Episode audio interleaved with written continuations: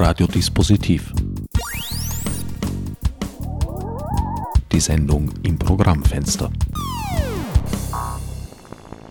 Willkommen bei Radiodispositiv. An den Mikrofonen begrüßen euch diesmal meine Sendungsgäste Kathi Bruder und Dino Rekanovic sowie der unvermeidliche Herbert Gnauer. Rotlichtfestival 2002, Second Season gewisserweise. Bereits letztes Jahr habt ihr ein Festival veranstaltet für analoge Fotografie. Ein Bereich, der, naja, ich würde nicht sagen, äh, schon tot war, aber doch ein bisschen seltsam gerochen hat. Ähnlich wie die Vinyl-Schallplatte, aber ein Revival erfährt. Wie kommt's? Hallo Herbert, danke für die Einladung. Die, äh, das Rotlichtfestival 2022 erfreut sich immer größerer Beliebtheit, genauso wie die analoge Fotografie. Es ist oft so mit totgesagten Dingen, dass die dann auf einmal wieder auferstehen. Ich glaube, es liegt daran, dass die Arbeitsweise eine ganz andere ist. Die digitale Fotografie ist ja eine sehr schnelle Sache, eine sehr schnelle, also man muss sehr schnell reagieren. Wir kommunizieren anhand von Bildern und wir sind ja, wir leben in einer völlig überbelichteten Welt. Das heißt, also wir sind von Bildern umgeben, wir versenden Bilder, wir machen Screenshots, äh, die Digitalfotografie ist in jedem Mobiltelefon immer mit uns dabei und äh, es gibt auch zahlreiche Filter, Photoshop-Filter, Instagram-Filter, mit denen wir die Fotos völlig, völlig äh, fehlerfrei ins Netz schießen können und die dort ewig leben. Und die Analogfotografie ist genau das Gegenteil. Es ist eine sehr langsame und einfache, reduzierte Technologie. Und es kommt auch ganz oft vor, dass was verhaut wird, dass es Fehler gibt, dass es Kratzer hat, dass das Objektiv ähm, kriselt, dass, es, äh, dass du vom Einlegen des Films äh, die Spuren siehst. Also die analoge Fotografie ist äh, eine langsame Technik und man kommt wieder zu sich, wenn man Analogfotografie praktiziert. Naja, die äh, Ewigkeit des Internets wird sich erst noch beweisen müssen. Nach knapp einem Vierteljahrhundert ist es dafür noch ein bisschen früh. Da kann noch einiges passieren. Die Ewigkeit der Analogfotografie, naja, hängt von der Qualität der Fixierung ab. Ja, aber es ist ein sterbendes Material.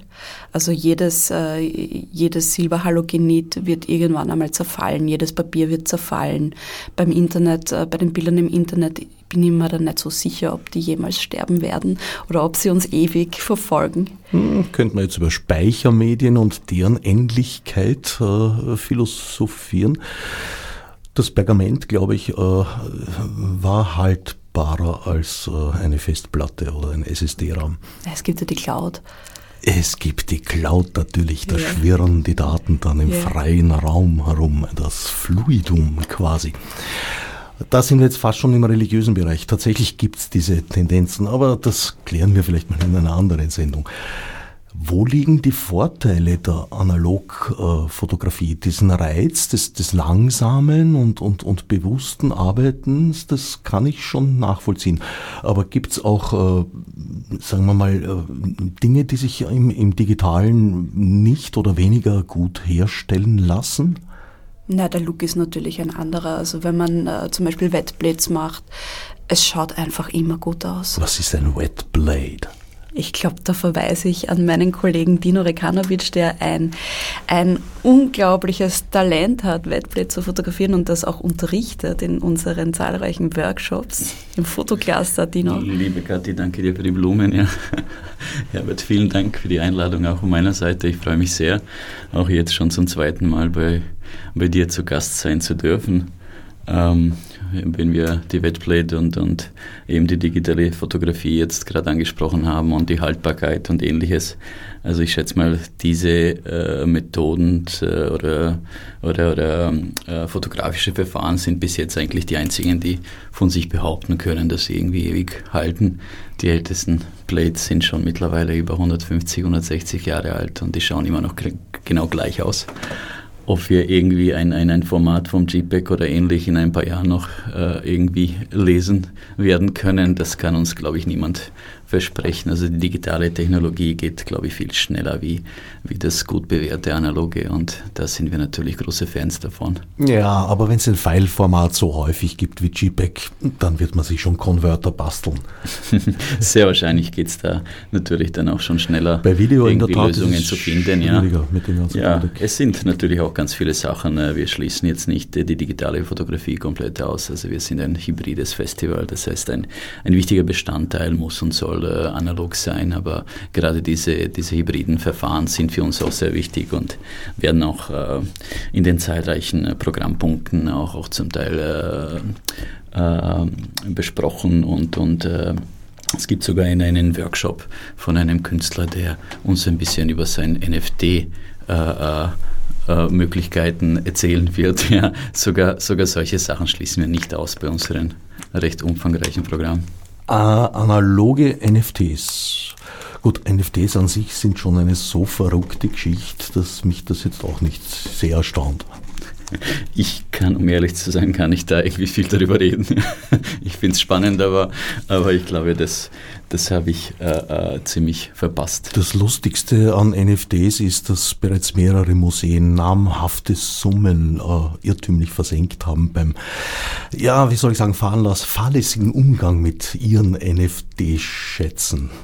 Ja da schwirrt irgendwas herum, was jetzt niemandem mehr kehrt und in irgendeinem Wallet daheim ist, das nicht existiert und deswegen wird nie wieder jemand darauf zugreifen müssen. Es ist quasi äh, als Bild aber gebannt. Nicht, zudem er das Passwort dann auch vergessen hat oder verloren hat. Ja? Nein, er hat es überwiesen irgendwie in ein anderes Wallet und hat sich dabei vertippt und eins erwischt, das nicht existiert und hat eine Transaktion ausgeführt, die ins Nirvana geführt hat. Aber das sind jetzt andere Geschichten. Das, das ist nicht ganz analog mehr, ne? Nein, beim Analogen, womit könnte man es vergleichen? Ja, doch, wenn der Kamera-Assi mit den äh, noch unentwickelten Negativen am Weg ins äh, Entwicklungslabor stolpert und die Druckentwicklung einsetzt durch den mechanischen Druck auf das Filmmaterial. Das kann dann hin sein. Ja, oder er verirrt sich und hat nie mehr gesehen. Das gab es, glaube ich, seltener, oder? Sind Assis in, in rauen Mengen verschollen am Weg ins Labor? Na, mir, mir ist einmal passiert, dass ich mich verirrt habe, aber das passiert mir öfter. Aber du bist glücklicherweise wieder ja. aufgetaucht.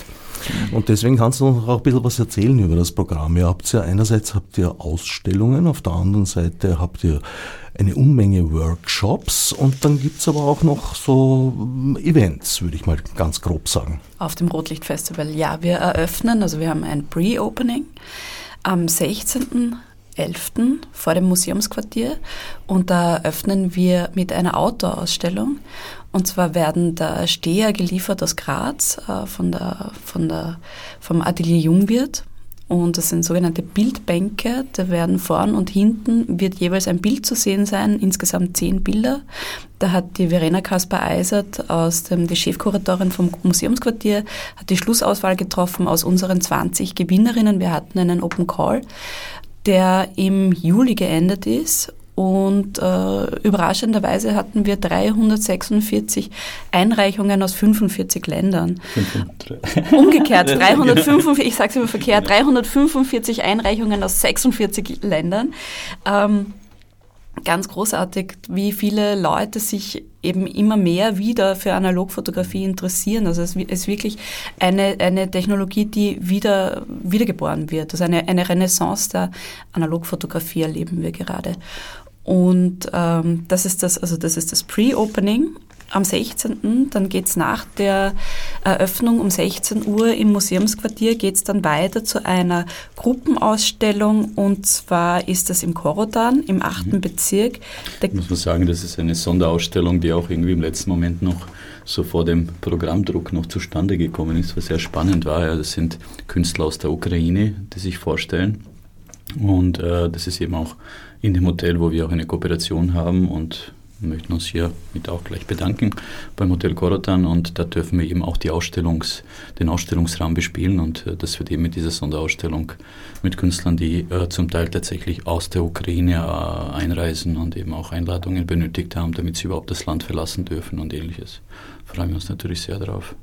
Ja, und am 17.11. um 18 Uhr eröffnen wir dann im Semper-Depot, das ja das Atelierhaus der Akademie der Bildenden Künste in der Lehrgasse 8, dort 2 ist.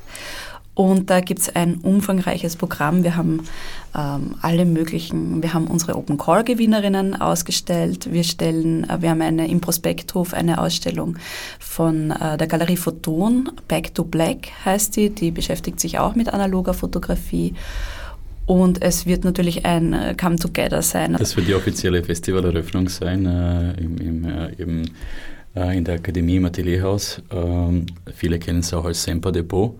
Äh, und äh, weiter am Abend geht es dann natürlich zur Party. Die dürfen nicht fehlen bei unserem Festival. Also bei den zehn Tagen Festivals gibt es ganz oft Abende, wo es eben um Live-Kicks geht, wo es um auch inoffizielle äh, inoffiziellen Austausch geht, weil äh, da sehen wir gerade irgendwie unseren Sinn als, als äh, Festival, dass wir eigentlich die Menschen verbinden, dass wir die, die Künstler mit den Galerien verbinden, dass wir die Galerien mit den Sammlern finden, dass wir Interessierte, die sich vielleicht weiterbilden wollen, eben durch unsere Workshops, durch die ganz vielen Konferenzen und Vorträge, die stattfinden werden, die uns irrsinnig wichtig sind, also neben den Ausstellungen. Und äh, da gibt es eben auch so viele, äh, sage ich mal, unoffizielle Standorte und Plätze und äh, wo das geschehen kann. Die Akademie der Bildenden Künste ist ja überhaupt so ein bisschen euer Nest. Auch die Zentrale des Festivals ist dort beheimatet. Heuer, ja. Heuer, ja. Genau. Ja, letztes Jahr waren wir am 15. in der Krangasse, mhm. in der ehemaligen Fotokar-Schule, Fotoschule. Und dieses Jahr sind wir im Semper-Depot. Ich habe dort auch studiert, also ich habe da eine besondere Nähe zum Semper-Depot auch. Beeindruckende Und Räume. Sehr. Wir freuen uns, sind sehr dankbar, dass eben auch die Akademie schon bereits im zweiten Jahr dass, äh, äh, diese, dass diese Kooperation zustande gekommen ist, weil, äh, um ganz ehrlich zu sein, das hätte ich mir erhofft, erwünscht, nach drei, vier, fünf Jahren des Festivals, dass wir bereits im zweiten Jahr unsere äh, Festivalzentrale in diesen Räumlichkeiten, die knapp 1300 Quadratmeter Ausstellungsfläche bieten, äh, bin ich sehr glücklich darüber. Dort wird natürlich dann äh, in den zehn Tagen des Festivals ganz viel Programm passieren. Also äh, ein kleiner Unterschied vielleicht für diejenigen, die es letztes Jahr äh, mitverfolgt haben. Äh, da ist tatsächlich nur jeden Tag woanders was, was geschehen. Äh, dieses Jahr haben wir auch einen, einen, einen sage ich mal, einen Fokus auf, auf, den, auf die Festivalzentrale, wo eben tagtäglich äh, Sachen passieren und Programm geboten wird. Allerdings passieren auch in Halb Wien Sachen, wie du es jetzt genannt hast. 40 Locations ja, haben wir. Wir haben es wieder, wieder bescheiden gemacht und sind mit circa 40 Locations in der ganzen Stadt unterwegs, ja. Und äh, ja, erfreuen sich natürlich diese Vielfalt und auch diese, vor allem diese kleinen Spaces, die vielleicht äh, nicht wirklich bekannt sind äh, und, und Off-Spaces und versteckte Dunkelkammern und so weiter gerade sichtbar zu machen, weil das ist nämlich auch unser großes Anliegen, dass auch eben diese Off-Spaces äh, ihr Publikum bekommen. Also wir haben Locations dabei vom Westlicht äh, bis äh, zu den privaten Räumlichkeiten von der Heliane Wieser Reiterer. Wir können in das Setzer Chidl Atelier gehen, wo ähm, die Madame Dora gearbeitet hat ganz wunderbar. Also das ist das älteste noch vorhandene Fotoatelier mit Deckenlicht und also wo das Sonnenlicht noch reinkommt. Also Naturlicht. Naturlicht, Atelier. ja. Und äh, ja, und Offspaces, wie du schon erwähnt mhm. hast, jede Menge sind dabei, aber auch Anzenberger Gallery. Ja, wir würden es euch also wirklich von, von der Herz Galerie. Legen das Programm äh, auch über unsere Webseite www.rotlicht-festival.at. Beim Programm kann man das auch als, als äh, PDF runterladen, äh, was jetzt äh, auch eventuell gar nicht erwähnt, erwähnt werden sollte. Ja. Wir hoffen natürlich, dass wir auch dieses Jahr unsere tolle App wieder auf Vordermann bringen und dann kann man uns eben auch Lifetime verfolgen und die Locations anschauen und, und eben äh, auch noch leichter Zugang äh, zu den Events finden. Lifetime verfolgen heißt, es gibt Videostreams? Oder das gibt es sowieso. Sowieso. Also ja, ja, das gibt es auf Instagram. Wir haben ja auch einen Instagram-Kanal. Ja. Mhm. Analoge Fotografie findet natürlich auch mhm. online statt. Es wird ja. aber auch tatsächlich, äh, die Konferenzen äh, sind eben, äh, wie schon vorher erwähnt, ein wichtiges Anliegen und vor allem in dem Eröffnungswochenende, was halt einen ziemlich internationalen Charakter haben wird, weil dieses Jahr jetzt vergleichbar mit dem letzten Jahr, Herbert, wo wir eigentlich mitten im Covid waren, wo es eine Woche vor dem Festival nicht klar war, wird das Festival überhaupt passieren oder nicht. Oder das war ja sehr spannend, um das so auszudrücken. Äh, dieses Jahr sind wir äh, äh weit internationaler gegangen. Äh, wir haben auch schon, schon letzten Sommer Treffen gehabt äh, in Berlin beim Analog Now oder in Helsinki bei dem Helsinki Darkroom Festival und dann ging es weiter im Juni nach Experimental Photography nach Spanien und äh, zuletzt eben jetzt beim Revelate Festival wo sich dann zehn internationale analoge Festivals getroffen haben und wo wir eben eine, ein, ein Netzwerk etabliert haben äh, mit der Idee eben äh, äh, gemeinsam zu schaffen, die Künstler nicht nur jetzt in Österreich publik zu machen, sondern eben auch dann in den Folgejahren die Gewinner und ähnliches auch, auch im Ausland zu zeigen und so ein richtiges Sprungbrett für die Künstler zu werden und ihnen ermöglichen. Also wenn sie es durch diesen harten Sieb schaffen, sage ich mal, jetzt dieses Jahr haben wir sieben äh, internationale Jurymitglieder gehabt, die diese 345 Einreichungen durchgeschaut haben, was ein Riesenjob war und dafür danke ich Ihnen nochmals. Ähm, und, und äh, wenn man es eben dann tatsächlich da, dass das Ganze geschafft hat und gezeigt wird, dass es dann nicht nur bei Wien bleibt, sondern dass es eben auch, auch äh, Möglichkeiten gibt, äh, im Ausland auch noch präsent zu sein. Das Programm ist auf Englisch, wie auch das gesamte Website. Ist das die äh, Lingua Franca des Festivals oder gibt es auch deutschsprachige Veranstaltungen? Es gibt auf jeden Fall auch deutschsprachige Veranstaltungen. Äh, wir wollen eben ein internationales Publikum ansprechen und da in Österreich quasi jeder und jede Englisch spricht, ähm, haben wir uns dazu entschlossen, das einsprachig zu machen auf der Webseite, allerdings in unserem Katalog wieder zweisprachig, weil sich manche äh, mit philosophischen Texten auch schwer tun und das dann lustiger ist, das auf Deutsch zu lesen. Und das war letztes Jahr schon ganz gut. Gibt es da einen Bereich, weil ihr, ihr arbeitet ja immer sehr mit dem Ziel, die Leute dazu zu verführen, zum Hands-on, dass sie selber Kameras in die Hand nehmen.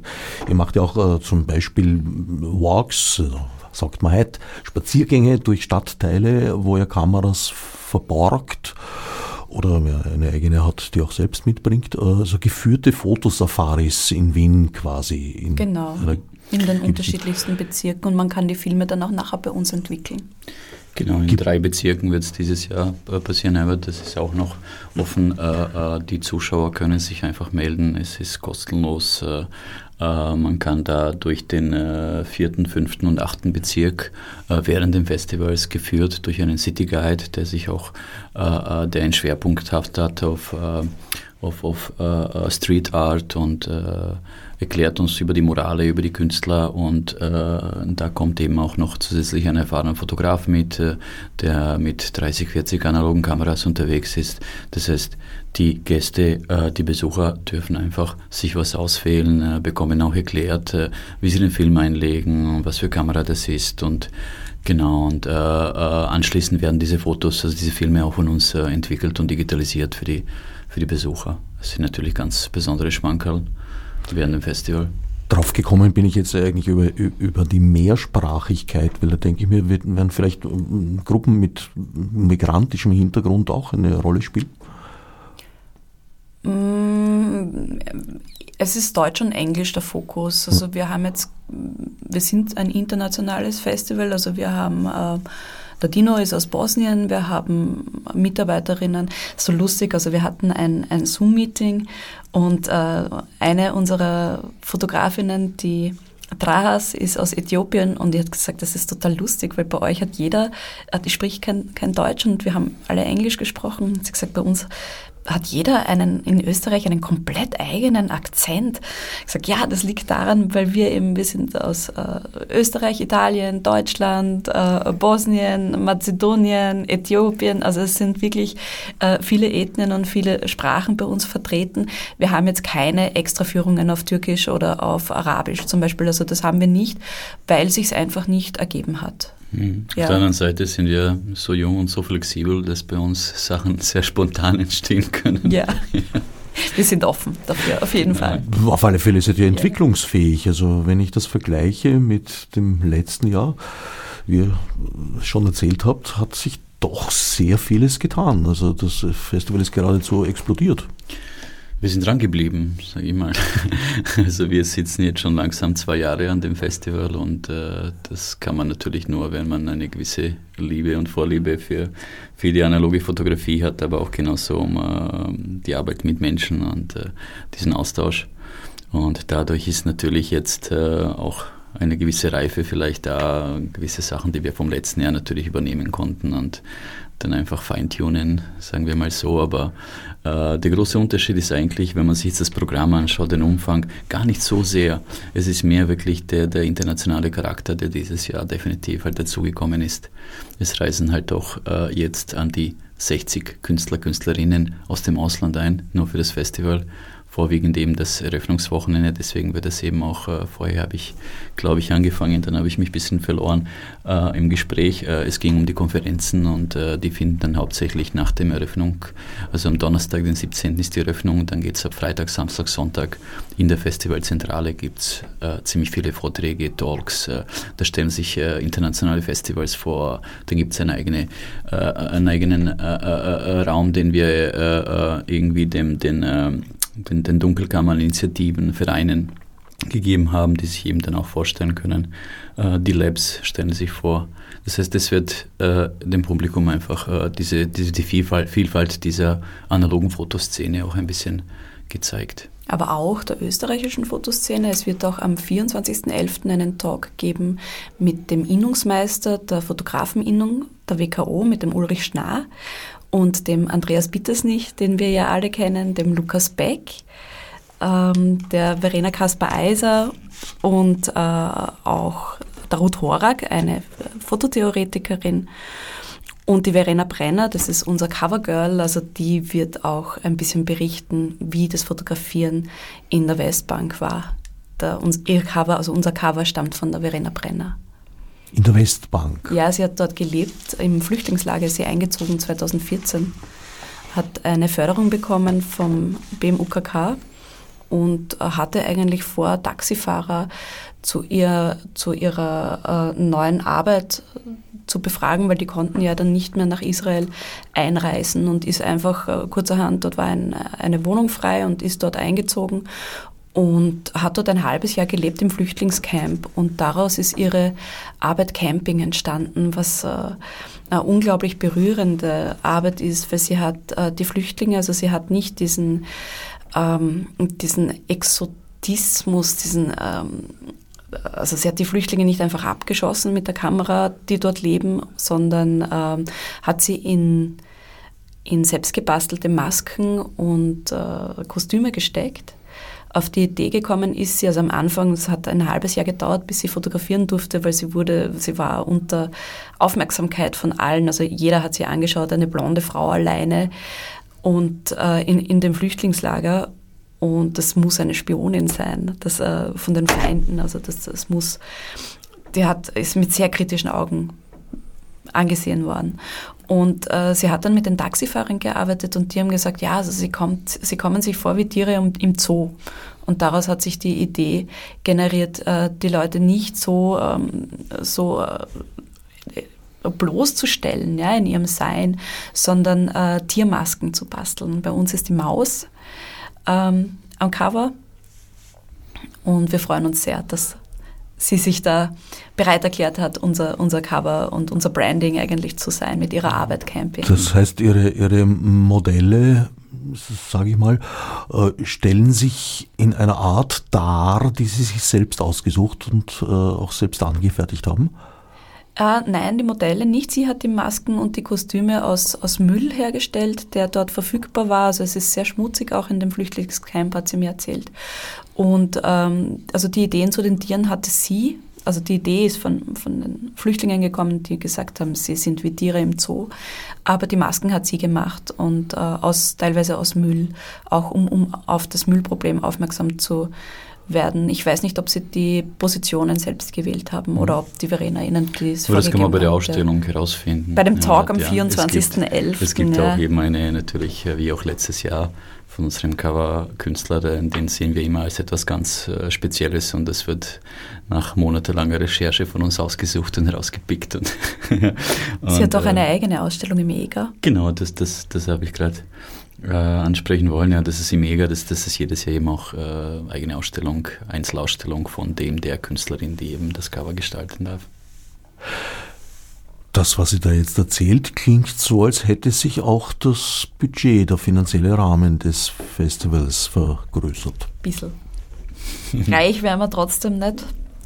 Ja, zum Glück haben uns jetzt auch, äh, auch einige Institutionen und, und Stellen dann äh, irgendwie doch gesehen, aufgrund vom letztjährigen Festival und auch dem Katalog und so weiter, ja, wurden wir allerdings wiederum auf der Bezirksebene und, und auf der Bundes Bundeskanzleramtebene äh, gefördert.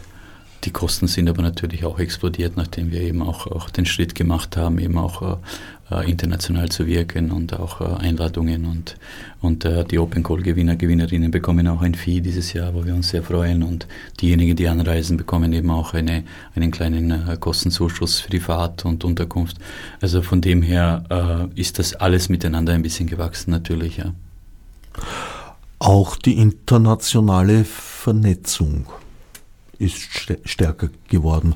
Allerdings auch vorhanden, weil wenn ihr jetzt, ich, ich habe ja den Eindruck, das Festival ist überhaupt so, so wie soll ich sagen, ein Kristallisationspunkt äh, eurer Arbeit das ganze Jahr über. Ja, es gibt offensichtlich den Wunsch, gemeinsam an einer Sache zu arbeiten. International. Das ist mhm. wunderschön. Genau, das ja. haben wir gespürt, ja. Das haben wir gespürt. Also wir freuen uns so sehr, dass eben diese, gerade diese internationale Plattform auch auf, auf uh, unseren Wunsch und ein bisschen Intention auch entstanden ist. Uh, wo ich mich aber sehr gefreut habe, sobald das erwähnt wurde. Uh, es war irgendwie so, als hätte man nur noch darauf gewartet, dass irgendjemand sagt, hey Mensch, lass uns doch zusammentun ja, und zusammenarbeiten. Und alle waren sofort dabei. Also nach dem letzten Treffen bei dem Rivalité Festival in Barcelona sind jetzt zehn Festivals auch eine offizielle Einigung äh, eingegangen. Äh, wir haben auch eine, für den Start eine eigene Page dazu geformt, wo die gelistet sind, wo sie verlinkt sind. Äh, und das geht ganz klar in die Richtung, dass wir dann ab nächstes Jahr oder 2024 dann eben noch enger zusammenarbeiten werden und auch gemeinsam Projekte auf, auf EU-Ebene vielleicht anreißen und eben schauen, dass wir eben noch, noch äh, äh, äh, vernetzter wirken. Ja, der Startschuss war ja in Helsinki ne, mit der Panel Discussion. Mhm. Das war wahnsinnig lustig. Eigentlich schon, schon, schon letzten Sommer bei der Analog Now in Berlin. Stimmt. Das war nämlich das erste Treffen und das hat dann zum zweiten geführt, zum dritten, vierten und Genau, ja, mittlerweile sind wir eben. Äh, das sagt aber auch, äh, wenn wir uns jetzt äh, anschauen, vorher haben wir erwähnt, dass wir 345 Einreichungen gehabt haben für ein analoges Festival mit einem Applikationsfee. Das heißt, 15 Euro war äh, Einreichgebühr 15 Euro. 15 Euro, genau. Naja, das äh, ist jetzt angesichts der Materialkosten, die man in der analogen Fotografie hat, ja. Es ist, es ist sehr es überschaubar. Was ich, damit, was, ich damit, was ich damit sagen will, ist eigentlich, äh, äh, dass nicht jetzt jeder alles Mögliche eingereicht hat, nur mhm. weil er jetzt ein Foto äh, auf Film geschossen hat, dass das schon ein Grund war, zu sagen, ja, jetzt reiche ich mal da ein, sondern man hat diese Hürde gehabt, ein bisschen zu überlegen, hat es irgendwie Sinn? Ist das Projekt irgendwie handfest? Kann ich das einreichen? Ja? Und, und äh, zu so vielen Einreichungen ist es wahrscheinlich gerade deswegen gekommen, weil wir uns eben vernetzt haben, weil wir uns jetzt äh, äh, äh gegenseitig äh, bewerben, weil wir unsere Open Calls kommunizieren, unsere Festivals. Wir waren jetzt gerade vorgestern, Kathi, oder bei der Off Bratislava, ja. ist um die Ecke. Ich frage mich, wie viele Wiener, die für Fotografie interessiert sind, drüben waren. Es ist das European Month of Photography vom 1. bis 6. in, in der Slowakei, in Bratislava hauptsächlich und, und eben das Parallelfestival auf Bratislava, was eines unserer Partner war, also ist.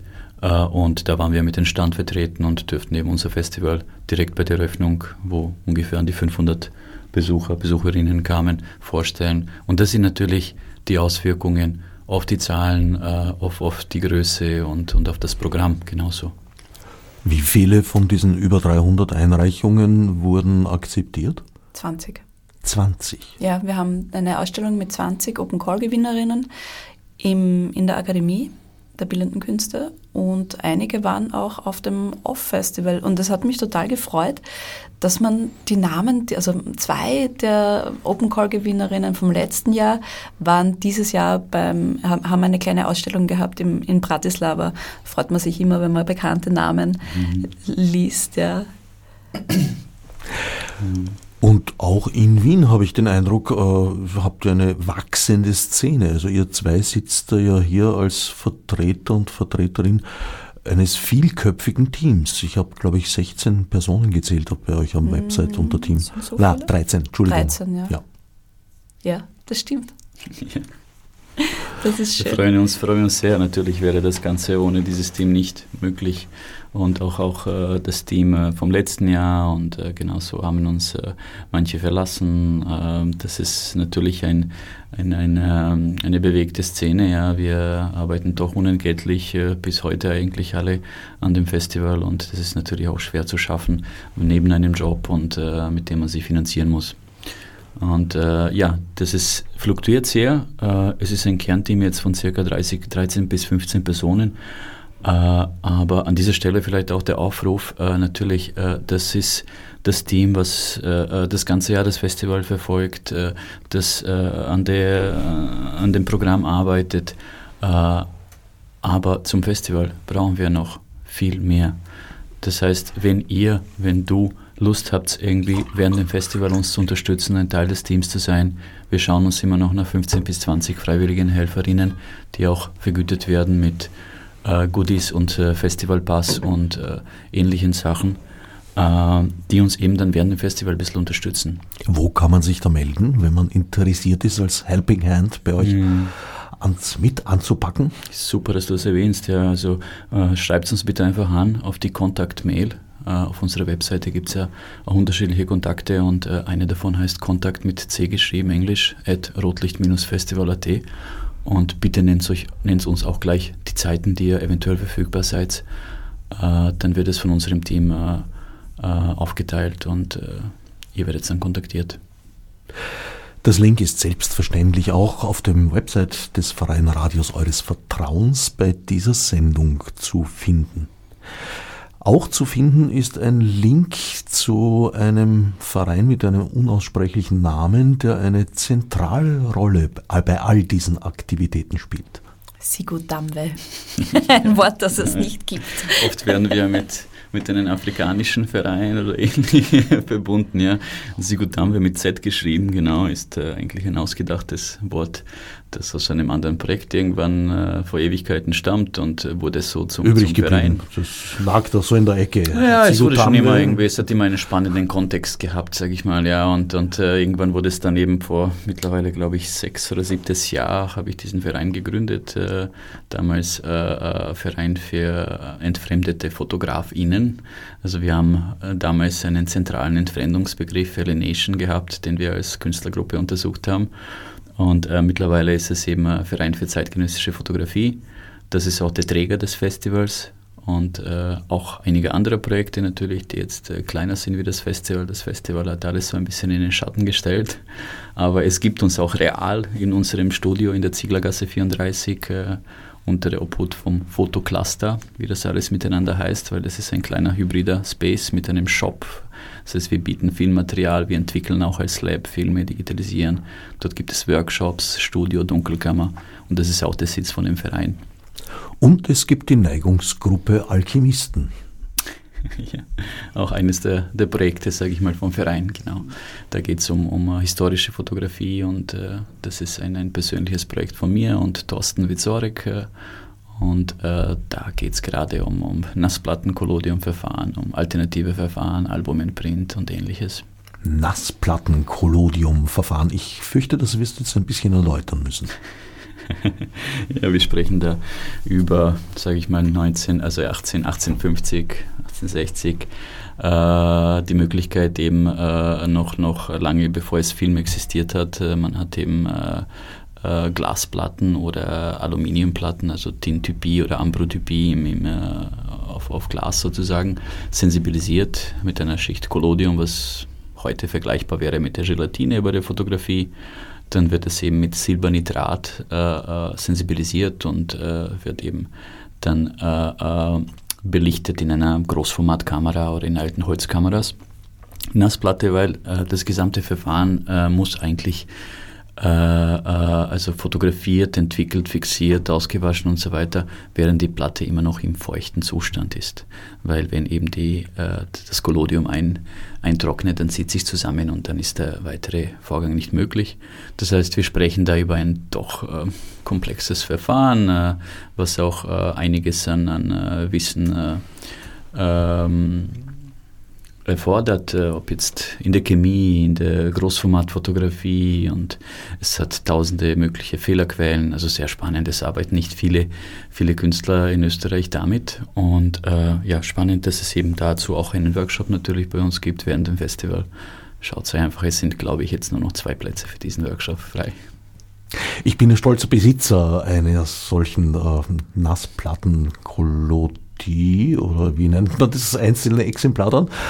Äh, so sind wir aneinander geraten im Zug der Literaturmeile im 7. Bezirk. Letztes Jahr vom Wetter besser gesegnetes Heuer. Hoffen wir, dass es mhm. nächstes Jahr wieder so wird. Ich schaue ein bisschen alt aus auf der Aufnahme, was ich auf das historische Verfahren zurückgeführt habe. Das Selbstverständlich. der Kontrast ist ein bisschen gesteigert bei diesem Verfahren und dadurch macht es die Linien ein bisschen härter und das steht uns aber es ist ja eigentlich, vor allem Männern sehr gut. Hm, bis zu einem gewissen Alter. Äh, es ist ja eigentlich, wie ihr mir damals erklärt habt, eine, äh, eine Überbelichtung, eigentlich ein, ein überbelichtetes Negativ. Genau, also eigentlich das, was du bekommen hast, ist eben Tintype, äh, das heißt sprich auf einer Aluminiumplatte mit einem schwarzen Hintergrund. Eigentlich sprechen wir immer über ein Negativ, in dem Sinne ein unterbelichtetes Negativ. Ein unterbelichtetes? Und dadurch, dass der Hintergrund schwarz ist, lässt es uns denken, dass es ein Positiv ist. Eigentlich handelt es sich da um ein Negativ. Genau. Das heißt, der Hintergrund erscheint weiß. Äh, also wenn man es jetzt auf eine Glasplatte äh, abbildet und äh, als Negativ auch ein bisschen stärker entwickelt und nachentwickelt, also es gibt das, das Redeveloping, wo man dann eben mit äh, Silbernitrat wieder im Entwickler äh, noch weitere 30 Sekunden äh, die, die Platte bearbeitet, damit schließt man die Bohren und schafft eine bessere Dichte des Negativs, was eigentlich gewünscht ist. Dann haben wir ein Negativ auf einer Glasplatte und das ist auch zugleich die erste Möglichkeit eigentlich gewesen, Fotografie zu vervielfältigen. Ja, das war natürlich auch ein großer Meilenstein in der Fotografie. Das Gegenstück ist der, der, Umkehrfilm, wo sozusagen ein einziges Exemplar besteht dann. Mhm. Nicht vervielfältigbar. Genau, heutzutage ist alles vervielfältigbar wiederum, alles, ist, alles wird wiederum gescannt und digitalisiert und geändert. Und äh, was ich auch sehr spannend finde und was eben auch, auch ein bisschen in unseren Fokus unseres Festivals geht, äh, ist eben, dass, dass man heutzutage auch in der Lage ist, mit digitalen Fotos, die vielleicht am, am Handy erstellt sind, äh, äh das Negativ äh, äh, zu erstellen, sozusagen für ein gewisses Printverfahren und, und die nötige Dichte da bereitzustellen, zu drucken und dann äh, äh, in weiterer Folge auf ein historisches Verfahren wie Albumin oder Zynotypie oder ähnliches zurückzugreifen. Das heißt, genauso andersherum ist es eigentlich sehr spannend und das zeigen unsere Künstler, das zeigen unsere Workshops, auch ganz viele Methoden, die kameraless sind, sozusagen. Also man braucht jetzt nicht unbedingt eine Kamera, um sich mit Fotografie zu beschäftigen. Ist für ganz viele jetzt sehr überraschend, ja. Kameralose Fotografie. Genau so ist es, ja. Man kann ganz Obskur. vieles mit, ja. mit, mit Fotopapier, Fotopapier schon machen, ja, ohne überhaupt irgendwie eine Kamera zu benutzen Chemigramme und ähnliches. Also die Vielfalt ist viel größer, als man sich so aufs Erste denkt. Ja, auch der Begriff jetzt der Fotografie ist enorm groß. Was du vorher erzählt hast über das Projekt im Flüchtlingslager, das sind ja einerseits äh, ist es eine Reportage, auf der anderen Seite sind es aber Porträts, die da entstanden sind in einer sehr artifiziellen Art und, und, und Weise. Na, aber eine Reportage ist nicht. Also es ist eine konzeptuelle Arbeit, die die Verena Brenner da äh, gemacht hat. Die war auch auf dem Fotofestival in Baden ganz, ganz groß, war der Superstar und, und Aushängeschild der Lagacility Baden. Und die fotografiert auch äh, analog? Analog, natürlich, weil ja. sonst wäre sie ja bei uns nicht am Cover. Gibt es nur analoge Covers. Aus meiner Sicht ist ja der größte Unterschied, dass es bei der Analogfotografie keine Undo-Taste gibt man kann nichts zurücknehmen. Man muss zumindest ein Stück weit wissen, was man tut, vor allem in der, in der Dunkelkammer. Also ich kann mich man sagt im Nachhinein, das wollte ich ja eh so haben. Ja. ja, das erinnert mich eben an eine Geschichte, da waren wir, ich weiß nicht, 16 oder 17 und ein lieber Freund von mir wollte eine junge Dame beeindrucken und die brauchte ein Farbfoto entwickelt, ein Porträt von sich und der hat so locker flockig vom Hocker gesagt, na das können wir das schon machen, weil er gewusst hat, wir haben ein Farblabor in der Schule. Naja, wir haben einen langen Nachmittag und noch in den Abend spät hinein daran herumexperimentiert. Die junge Dame hat alle möglichen Gesichtsfarben angenommen, von lila bis äh, dunkelrot. Äh, am besten war dann etwas, was ich als Schweinchenrosa bezeichnen würde. ich glaube, es ist nichts geworden aus dieser positiven Beeindruckung. Das dauert auch, bis man das wirklich, also Farbvergrößern ist schon eine Sache, die man, äh, äh, die man wirklich üben muss, weil es auch jeder Film verhält sich anders. Ja, und wie man den jetzt filtert, äh, kommt ein anderes Ergebnis raus. Mhm. Ja, aber schwarz-weiß kann man noch intuitiv sich herantasten. Bei Farbe muss man wirklich was wissen dann schon. Mhm. Na, man muss für schwarz-weiß auch was wissen. Also man muss sich schon mit der Gradation auskennen und äh, also es setzt Wissen voraus. Man kann natürlich experimentieren und bei der, Farb, äh, bei der Schwarz-Weiß-Vergrößerung kommt leichter ein Ergebnis raus als bei der, bei der Farbvergrößerung natürlich. Ein herzeigbares. Aber man muss schon wissen, in welches, äh, wie, wie, wie das mit dem Belichten geht, wie lang man etwas belichtet, welche Gradation man einstellt, dann in welches Bad das kommt, ähm, wie lang das im Bad ist, wie man das hineingleiten lässt, wie man diese, diese Schafferln bewegt, wo dann das, der Print drinnen ist ähm, wie man es rausnimmt mit Fingern oder mit Klammern. Ich habe es immer mit den Händen rausgenommen. Also die Fotografinnen hast früher immer erkannt mit, an drei braunen Fingern, weil da gab es noch nicht diese schönen Klammern mit den Plastikenden, äh, sondern das waren so Metallklammern. Und da hatte jedes, ich habe das nie richtig hinbekommen. Also bei mir hatte immer jedes Foto ein, ein Knick. Und jetzt habe ich es immer mit der Hand, mit den Fingern rausgenommen. Ja. Da gesund ist das nicht. Gesund ist Fotografie sowieso nicht gewesen. Also die, die, die ganzen Chemikalien, die Dämpfe, es ist nicht so äh, Wellness, nein. Keine Rose ohne Dornen. Ja, ja so ist es. Gibt es das eigentlich noch? Weil früher mal, äh, jahrzehntelang, war der Großteil von Fotografie in der Praxis, ja, man hat sich einen Film gekauft in, in, in der Drogerie oder im Fotohandel und hat es halt verknipst und dann zum Entwickeln gebracht und zurück gekommen sind dann Bilder ja, ausgearbeitete. Gibt es das noch?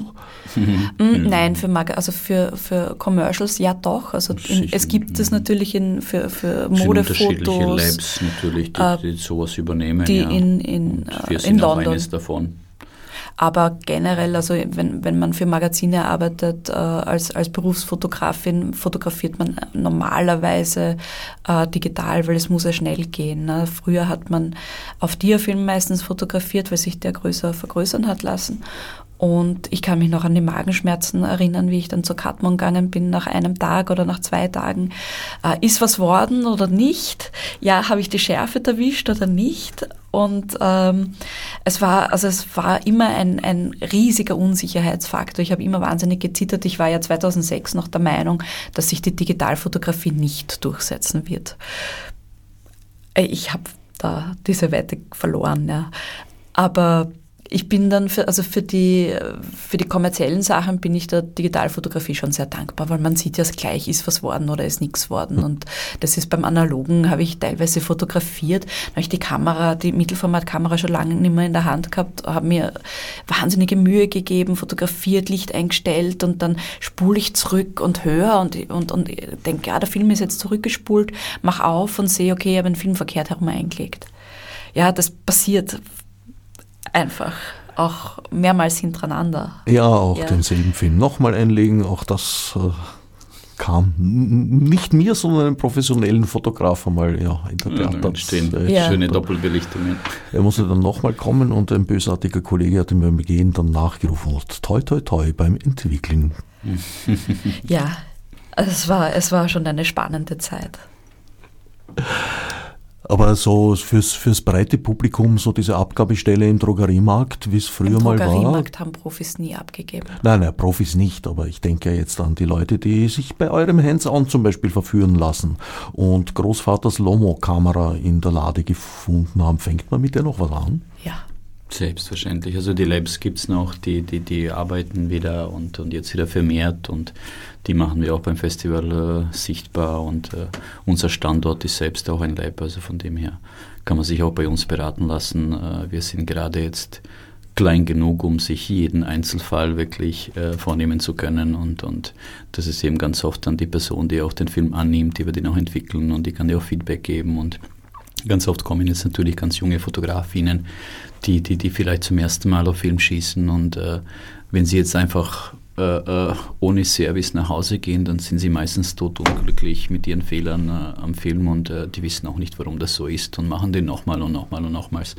Und, und deswegen haben wir vor allem jetzt äh, bei uns das, das, das einfach auch schon beim Abgabeblatt vermerkt, möchtest du eigentlich ein Feedback haben? Ja, nein, der ist komplett kostenlos. Ja, man möchte natürlich jetzt niemanden irgendwie eingreifen und, und äh, äh, äh, obwohl er vielleicht das, das wirklich so gewollt hat. Aber oft sind es einfach die alten Kameras, die vielleicht nicht äh, top serviciert werden, die, äh, die den Film nicht richtig spulen, die irgendwo ein Lichtleak haben. Äh, solche Sachen sieht man auf einem Film. Ja? Und, und wenn es einen äh, Profi anschaut, der, der kann dann eben ganz, ganz viel dazu sagen. Und äh, das, das ist dann, was ich aus meiner Erfahrung einfach jetzt gelernt habe, ist sehr hilfreich für junge Fotografinnen.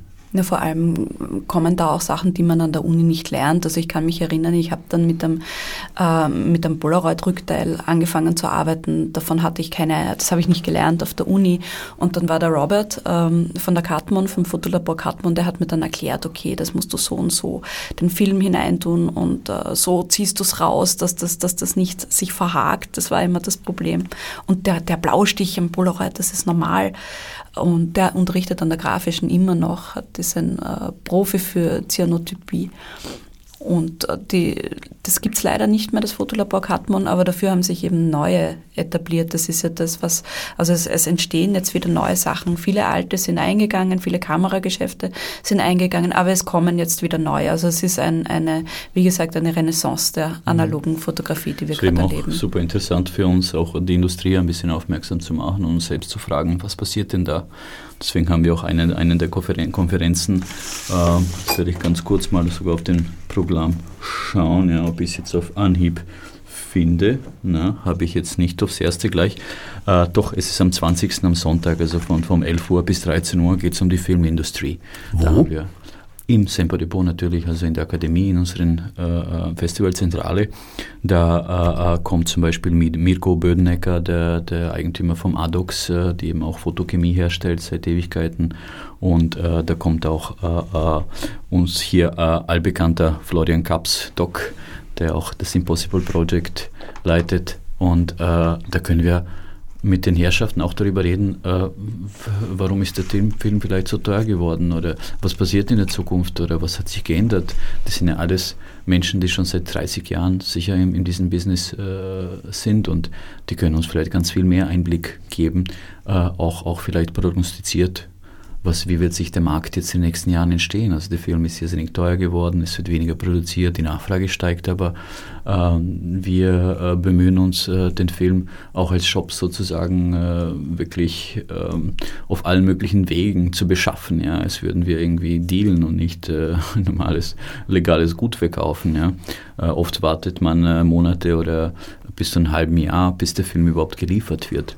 Es gab ja schon einen, einen Fall, wo eigentlich dann so Selbsthilfemaßnahmen getroffen wurden in Bezug auf Polaroid, auf Sofortbildkameras. Ich glaube, die mussten die Emulsion neu entwickeln, weil sie die Lizenzrechte nicht gekriegt haben oder so. Haben wir Fabrik gekauft von Kodak? Das kann man ihn gut fragen, ja. Das ist zum Beispiel eine gute, eine gute Frage für den Doc, wenn er also am 20. bei uns steht, ja. So eine, so eine, genau. so eine Sie haben auch ein eigenes äh, Lab und äh, gibt's auch, äh, es gibt auch äh, eine Begehung, die auch wiederum kostenlos wäre, äh, äh, zu, dem, zu den Räumlichkeiten vom Impossible und genau. Ich möchte noch auf eine Veranstaltung aufmerksam machen, die, weil wir vorher die Fehler äh, und die Beratung erwähnt haben. Äh, wir haben eine Portfolio-Review Und zwar wird es eine andere Review, als man das gewohnt ist. Die Standard-Portfolio-Review ist, da ist ein, ein, ein Raum und da sitzen fünf, sechs Reviewer und du kannst mit deinem Portfolio hingehen und du bekommst äh, die Möglichkeit, meistens mit drei oder vier Reviewern äh, zu sprechen und du bekommst drei oder vier komplett unterschiedliche ähm, Meinungen zu deiner Arbeit, hast aber jetzt, musst aber jetzt aber nicht äh, vor einem großen Publikum das äh, präsentieren. Äh, das Wichtige in der, in der Kunstszene, äh, was wir propagieren, ist ja, ist ja die Präsentation der eigenen Arbeit. Äh, deswegen haben wir ein neues Format etabliert. Da hat uns der Stig Marlon geholfen und der Thomas Litzek. Und äh, es wird so ablaufen, dass alle Reviewer und auch die Fotografinnen in einem Raum sitzen werden und du dein analoges Portfolio digital präsentierst, in, mit Hilfe einer, einer PowerPoint-Präsentation beziehungsweise mit, äh, mit einer Mappe, das ist natürlich auch möglich. Und du bekommst, das ist ein Safe Space, also du wirst nicht runtergemacht, sondern du bekommst wirklich ehrliches Feedback zu deinem Portfolio, zu deiner Arbeit äh, und zu deiner Präsentation. Also das bezieht sich auf die, wir haben äh, Profis dabei im technischen Bereich, wir haben äh, Reviewer, die sind vor allem spezialisiert auf konzeptionelle Arbeiten. Das Ganze läuft in Englisch, auf Englisch, weil äh, das natürlich international ist. Und ähm, es wird auch deine Körpersprache besprochen, so dass du äh, bei der, dass du daraus wirklich aus dieser ganzen Portfolio-Review äh, etwas mitnimmst. Ja, dass du Ansatzpunkte hast, okay, da muss ich mich verbessern, das klappt schon ganz gut, dass man weiß, wo, wo man steht und wie es weitergeht. Wenn man sich jetzt interessiert, ja, Details haben wir schon gesagt, aber ich wiederhole es gerne nochmal, rotlicht-festival.at ist das alles zu finden. Gibt es dort auch Kartenverkauf, Reservierung etc.? Mhm. Äh, vielen Dank für die Erwähnung. Äh, es gibt auch einen Link auf unseren Shop, wo man eben auch äh, etliche Workshops, es sind 18 auf der Liste, manche schon ziemlich gut befüllt, äh, äh, kaufen kann, genauso eben den Festival Pass. Äh, es gibt manche Veranstaltungen, die mit, mit Eintritten verbunden sind. Äh, mit dem Festival Pass, der 35 Euro kostet, kommt man überall rein. Und zusätzlich, das Festival Pass ist eigentlich eine Festival Bag. Man bekommt unsere tolle Rotlichttasche, man bekommt einen diesjährigen Katalog, der eben auch um 20 Euro normal verkauft wird. Es kommen noch einige Goodies in diese Tasche rein. Das heißt, mit den 35 Euro, der Wert, der Inhalt übersteigt schon mal den Wert. Das heißt, äh, damit hoffen wir, äh, dass die Besucher eben auch äh, uns unterstützen, das Festival möglich machen, weil davon sind wir sehr abhängig. Und wir verlosen zwei. Yeah. Festivalpässe. Und zwei gibt es zum Verlosen. Hier und jetzt. Hier und jetzt. Live im analogen Radiostudio. Kathi, machst du das? Ähm, du, äh, ich, ich, muss gerade überlegen, an ja. welche, an welche, also die glaub, ersten zwei. Wir können auch gleichzeitig schnell. reden. Ne? Ja. Ihr, ihr, schreibt am besten gleich ganz schnell ähm, die ersten zwei E-Mails, äh, die an die Contact mit C, contact at rotlicht-festival.at Adresse geschrieben werden. Ich will den Festivalpass, am besten im Betreff noch Festivalpass schreiben. Die bekommen den Festivalpass. Gelten nur E-Mails oder auch analoge Briefe? Es gelten auch analoge hm, Briefe, hm, wobei ich glaube, dass ja. die nicht rechtzeitig ankommen, dass da E-Mails schneller sind. Genau. Wenn man loslaufen möchte mit dem analogen Brief in der Hand, wohin wendet man sich? Jetzt schon ins Schnell in die Zieglergasse 34. Verein Zigutambe. Cluster Verein Zigutambe, genau, da können wir es auch analog entgegennehmen. Man ja. kann es auch probieren mit Rauchzeichen. Genau. Vielleicht auch noch hier ein anderer Aufruf, äh, äh, wie ihr eben vielleicht auch raushören könnt. Wir, wir bemühen uns wirklich sehr, sind die letzten zwei Jahre dieses Festival auch äh, äh, äh, publik zu machen und äh, ihr könnt uns natürlich auch damit unterstützen, uns einfach zu folgen, äh, sich auf unsere Newsletter, der eins bis zweimal im Monat rausgeht, auch generell nicht nur zu unseren Festivals, sondern eben auch informiert über, über andere Festivals uns Geschehens oder auf unserer Instagram-Seite uns zu folgen. Dafür sind wir sehr dankbar. Rotlichtfestival, zehn Tage 17. bis 26. November 2022. Und wenn der Festivalpass äh, 35 Euro kostet, sind das mal schlappe 3,50 Euro pro Tag. Also kommet zuhauf, nehmet teil. Was wir jetzt nur so andeutungsweise erwähnt haben, ist, dass das eigentlich ein, ein, eins eurer Hauptziele ist, eben die Leute dazu zu bringen, selber mitzumachen und, und, und selber Analogfotografie zu betreiben. Ja, und sich zu vernetzen, miteinander zu reden, gemeinsam Dinge zu starten und äh, Dinge zu produzieren, Projekte zu etablieren. Das zu ist unser Ziel. Zu scheitern, wiederholen. Ja, scheitern äh, und dann äh, erkennen, dass das gar kein Scheitern war, sondern dass das eigentlich ein Vorwärtskommen mhm. Äh, war. Also das ist auch das Schöne an der analogen Fotografie, dass es eigentlich gar kein Scheitern gibt sondern nur ein Lernen und ein sich entwickeln. Und in dem Zusammenhang bietet ihr eigentlich fast laufend Workshops an. Wir bieten das ganze Jahr über Workshops an, aber die speziellen mit dem Borut Betalin zum Beispiel äh, oder dem Thorsten Bizorek, die gibt es nur ja. jetzt beim Festival. Also es sind viele Vielfalt, also ganz seltene Sachen auch, aber auch äh, ganz gewöhnliche Filmentwicklungsworkshops und einfach mal für jeden was dabei. Man muss für nichts, glaube ich, ein, ein wirklich ein, ein Vorwissen haben. Bei manchen komplexen Workshops natürlich ist es ein, vom, vom Vorteil, wenn man schon vorher etwas weiß, aber eigentlich äh, kann man einfach so kommen, sich anmelden. Die Preise sind sehr leistbar, also vergleichsweise sind wir an die 50 Prozent günstiger wie die regulären Workshops, die man zu diesen Themen finden kann. Ja, Großformat kann man auch lernen bei uns, wie man hm. mit einer Großformatkamera umgeht. Color Printing haben wir vorher erwähnt, ja, da kommt der Mario von Moderna Lab aus London extra, der das leitet und das sind schon fünf von sechs Plätzen weg und ähnliches. Die meisten der Workshops werden noch dazu in der Akademie äh, äh, äh, gemacht. Das heißt, äh, man betritt da Räumlichkeiten, die man eigentlich kaum betreten kann in der normalen Welt. Und da lerne ich zum Beispiel auch äh, Platten herzustellen für die zwei alten Plattenkameras, die mir meine Großväter vererbt haben. Im Sehr Rahmen gerne. der Workshops. Sehr gerne, ja. genau. Kommst du, Herbert? Kommst du uns besuchen? Ich habe es jedenfalls vor. Mal sehen, ob sich's in die Tat umsetzen lässt. Rotlichtfestival noch einmal 17. bis 26. November 2022.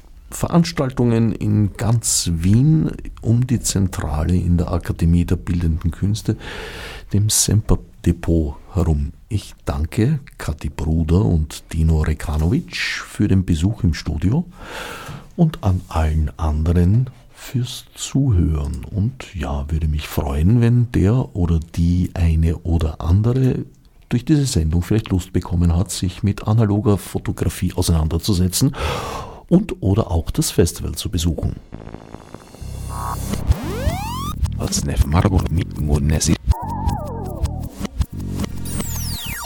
Fichte subsidiar